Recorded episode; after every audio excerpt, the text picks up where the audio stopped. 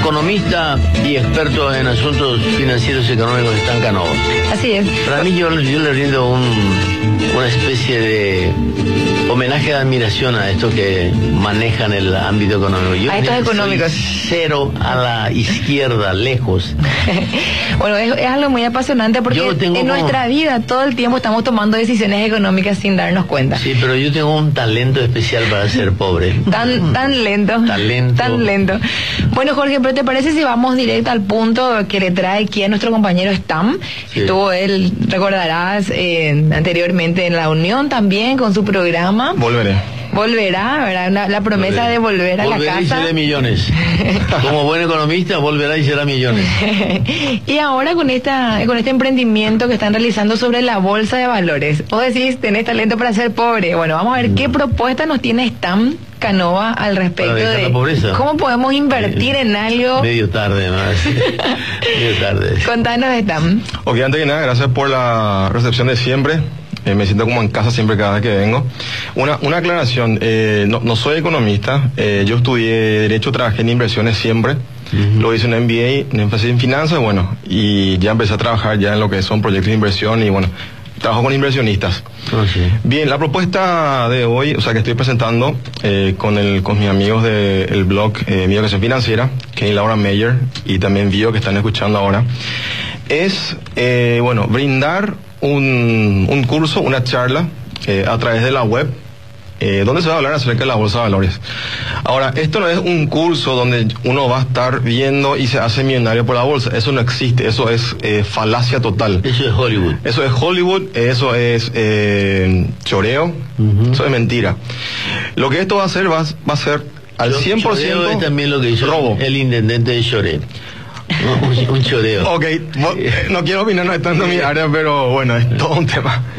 Y a ver, esto es 100% objetivo, técnico eh, y didáctico, ¿verdad? Eh, yo soy un amante de la docencia, enseño hace unos unos 10 años aproximadamente. Eh, amo la docencia y, bueno, es, es como que ya ahora utilizar la, tecnología para llegar a las masas. Siempre doy charlas en universidades, en eventos, acá en Asunción, en el interior también. Y ahora con esto, con la tecnología, ya se puede expandir a, afuera de las fronteras. Eh, es más, tenemos también eh, ya gente que nos va a estar viendo de España, de Japón, eso se confirmó también. Y, volviendo al tema en sí de lo que se va a exponer este miércoles a las 7 de la, de la noche. Eh, va a versar sobre los siguientes temas, amigos de la, de la audiencia. Se va a hablar acerca de la historia de la bolsa, cómo se crea la bolsa, las legislaciones que han dado a estructurar la bolsa, por supuesto la cómo está estructurado los players eh, quiénes son los eh, digamos los que controlan todo esto los, jugadores, jugadores. Tal cual. Eh, luego casos de empresas cotizantes casos también de bueno qué es lo que se negocia en la bolsa digamos conceptos básicos en finanzas que tiene que manejarse para poder conocer lo que es la bolsa.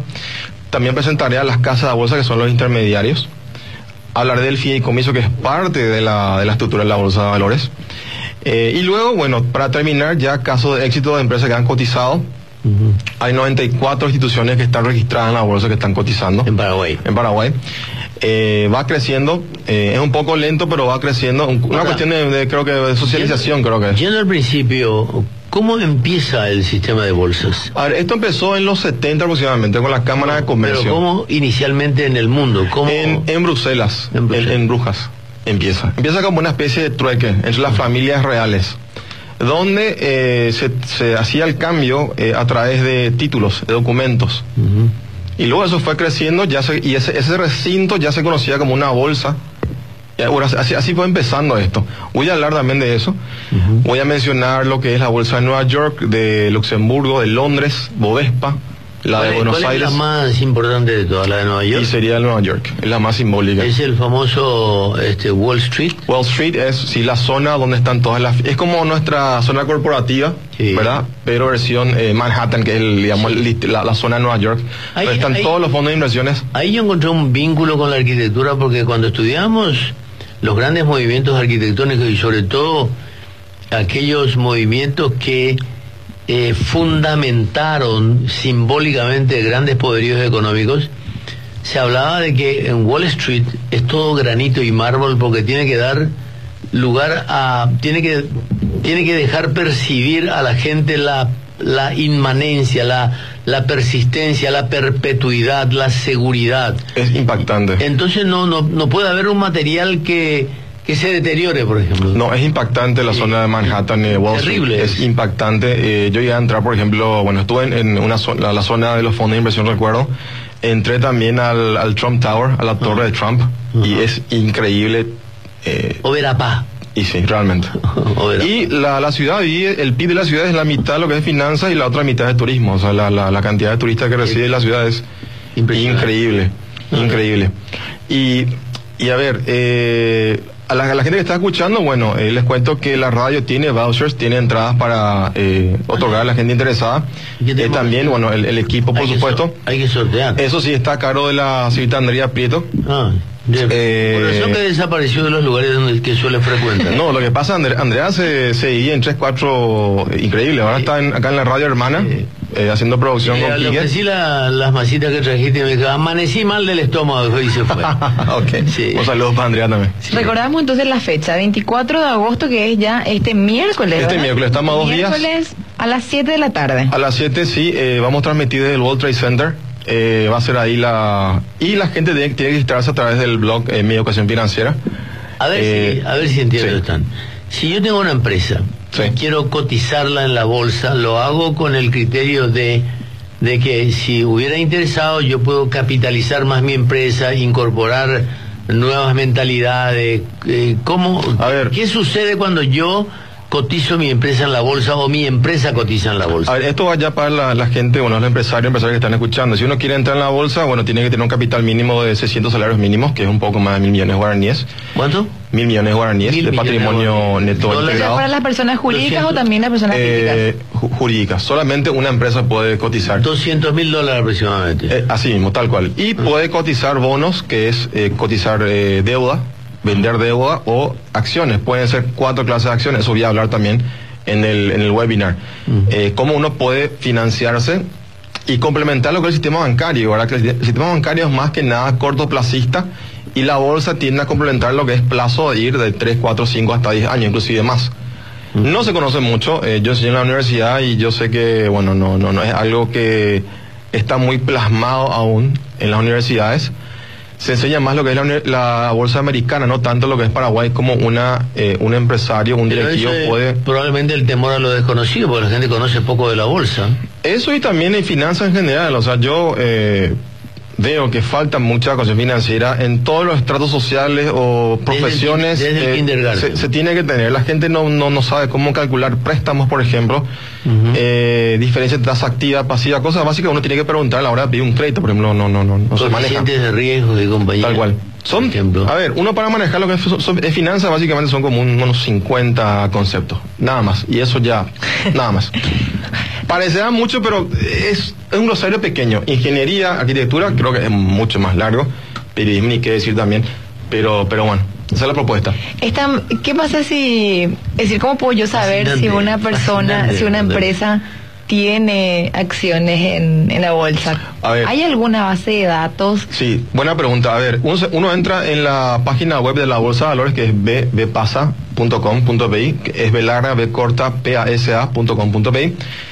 Ahí hay un apartado donde están los emisores, ahí uno puede ver. Hay 94 empresas que están registradas, pero no todo cotizan acciones. Eso también lo llamativo. En Paraguay se negocia en un casi 90% renta fija, bonos, deuda.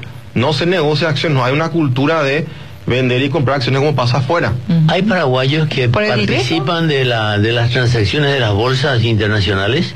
Eh, no hay todavía empresas que están cotizando de Paraguay a Nueva York, por ejemplo, pero de Paraguay a Londres sí. Eh, el caso de Wisdom, eh, de Luis Aguirre, él llegó a conseguir eso, que en Londres esté cotizado su, su empresa. Eso es un hito y lastimosamente hubo mucho, mucho ruido sobre eso, pero es un hito. Eh, y sería el futuro, yo creo, conectar la bolsa paraguaya con otras bolsas del mundo y que se pueda, bueno, atraer capitales, pero necesitamos tener grado de inversión. Eso no Y tenemos. hay, y hay paraguayos que se levantan esta mañana tarde, tranquilo, porque viven de sus inversiones en la bolsa. Eh, Hay, hay gente que sí, pero no, no es que viven de la... Es, un, es una, un instrumento de ahorro, básicamente. No es un instrumento para hacerse rico como se ve en las películas, porque no hay lo que se llama en finanzas en economía eh, volatilidad. No es que yo invierto hoy en algo que vale 100, por ejemplo, y mañana salta a 500. Cosa que pasa en Estados Unidos. Alguien de repente, hace, hace poco alguien invirtió, o sea, se dio el caso de este juego tan peculiar, Pokémon Go, Sí. que se invertía en Nintendo, Inc., eh, la, la empresa esta de videojuegos, suponete, hoy y salía mañana pasado Pokémon Go, tu inversión se duplicaba, triplicaba. Bueno, eso no pasa acá. No hay volatilidad. Es básicamente renta fija y es como comprar un CDA en gran parte de, de los casos. ¿verdad? Y se, y se va a hablar de eso. La gente que va, que va a ser parte de esto, que va a presenciar, que les invito a hacerlo, van a, a conocer eh, un, en 360 lo que es la bolsa en teoría, práctica, didáctica. Y no tiene una finalidad de vender nada. Eso también Y- quiero aclarar. Yo no quiero vender una acción y bueno, no me interesa eso. Esto es didáctico, esto es ¿qué pasa? Es aprender. eh, aprender. Como vos decís, no es como Hollywood, etcétera. Pero ¿de dónde surgieron las fortunas de los grandes, eh, de los grandes magnatas que aparecen en Forbes y compañía en esas revistas de negocios como Bill Gates y otros? ¿De dónde? ¿Es solamente trabajo, talento? A ver. ¿O cómo salió eso? A ver, el caso de Bill Gates es muy particular. Él, él compra eh, un software operativo de un ingeniero que era muy inteligente, pero no, no, no tenía esa, Esa visión del mundo esa, esa visión y también el networking. Bill Gates le vende a IBM ese sistema operativo que le costó como 30 mil dólares. Y gracias a la red de IBM, él logró conseguir un poquito de un canon de cada máquina que IBM vendía. Ahí él empezó su fortuna. Luego, posteriormente, él sale a la bolsa, pero ¿qué pasa? Eh, el sistema es distinto en Estados Unidos, la bolsa. De vuelta, uno compra algo a 100, puede, puede saltar a 1000 y ahí uno gana dinero. Pero no es no es tanto como. Yo ya explicaré eso. Pero- eso. pero Bu- puede- buena, buena Pero- pero vos querés tener más detalles, tenés que irte a la conferencia. Ah, No, tenés que registrarte, no, no es, no es físico, es a través del Ah, smartphone claro, claro, o cierto, a cierto, través tenés razón. de eh, la es videoconferencia, es videoconferencia. Bueno, cual. entonces las personas que quieren tener más detalles también pueden escribir al 0984 3082 10 o escribir un email a solver, así como se escucha, S-O-L-V-E-R, arroba stancanova.com. El, el- última cosa, el eh, arquitecto, el WhatsApp para eh, mis amigos de mi educación financiera que están manejando la parte de, de comercial es 0984 3082 eh, 10. Está en. Facebook y bueno, gracias de vuelta por el apoyo de la radio. Vos no te enojas Muy que yo agradecido. tome- que yo tome mi café mientras Por supuesto. eh, para mí bueno primero porque no me Gracias. alcanza para invitarte y segundo No, no. Muchas gracias, Stan.